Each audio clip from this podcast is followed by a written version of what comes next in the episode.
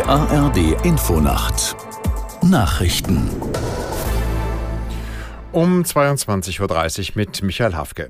Die Hamas hat nach Angaben des israelischen Militärs eine weitere Gruppe von Geiseln an das Rote Kreuz übergeben. Es handele sich um sechs in den Gazastreifen entführte Israelis, teilte die Armee mit. Unbestätigten Quellen zufolge ist Israel seinerseits bereit, die Waffenruhe mit der Terrororganisation erneut zu verlängern. Die Bundesregierung will juristisch gegen das Klimaschutzurteil des Oberverwaltungsgerichts Berlin-Brandenburg vorgehen. Bundesverkehrsminister Wissing bestätigte das dem ARD Hauptstadtstudio. Das Gericht hatte die Bundesregierung dazu verpflichtet, Sofortprogramme vorzulegen, um den CO2-Ausstoß in den Bereichen Gebäude und Verkehr zu reduzieren. Nach Ansicht Wissings ist die Gerichtsentscheidung nicht relevant, weil das geltende Gesetz in Kürze von einem neuen abgelöst werde. Darin spiele der CO2-Ausstoß in einzelnen Sektoren keine Rolle mehr, sondern hauptsächlich die Gesamteinsparung der Emissionen über alle Bereiche hinweg. Die Vereinten Nationen haben die finanzielle Zusage Deutschlands und der Vereinigten Arabischen Emirate zu Beginn der Weltklimakonferenz in Dubai gewürdigt. Beide hatten jeweils 100 Millionen US-Dollar zugesagt. Auch bei Klimaschutzorganisationen fand der Schritt ein durchweg positives Echo, berichtet Lisa Posorska aus Dubai. Von einem guten Signal für den weiteren Verlauf der Konferenz sprach Sabine Minninger von Brot für die Welt. Das zeige den ärmsten und verletzlichsten Staaten, dass ihre Anliegen ernst genommen werden. Andere Entwicklungsorganisationen reagierten ähnlich. So beginne man eine Weltklimakonferenz, heißt es von Oxfam. Welchen Umfang der Fonds insgesamt haben soll, ist noch unklar.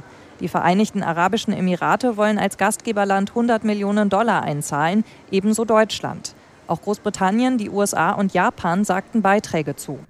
Die Justiz in Russland hat ein Verbot gegen die so wörtlich internationale LGBT-Bewegung erlassen. Der oberste Gerichtshof begründete dies mit dem Vorwurf des Extremismus. Für Einzelpersonen bedeutet das, dass in Russland lebende Schwule, Lesben, Transgender oder queere Menschen mit jahrelangen Haftstrafen rechnen müssen. Kritik kam von UN-Menschenrechtskommissar Türk und Organisationen wie Human Rights Watch. Konservative Abgeordnete und Vertreter der russisch-orthodoxen Kirche lobten das Urteil dagegen.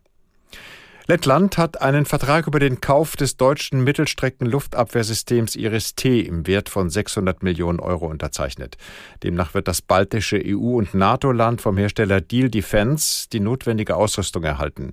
Die Auslieferung solle 2026 beginnen, teilte das Verteidigungsministerium in Riga mit. Lettland hatte den Kauf von Iris-T gemeinsam mit dem benachbarten Estland vereinbart. Die Luftverteidigung gilt als eine Schwachstelle der baltischen Staaten.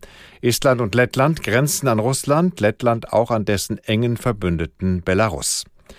Das Wetter in Deutschland, nachts im Süden Schnee, zum Teil Regen, im Norden ist es meist trocken, nur vereinzelt Schneeregen plus drei Grad am Hochrhein und bis minus elf Grad im Kreis Segeberg.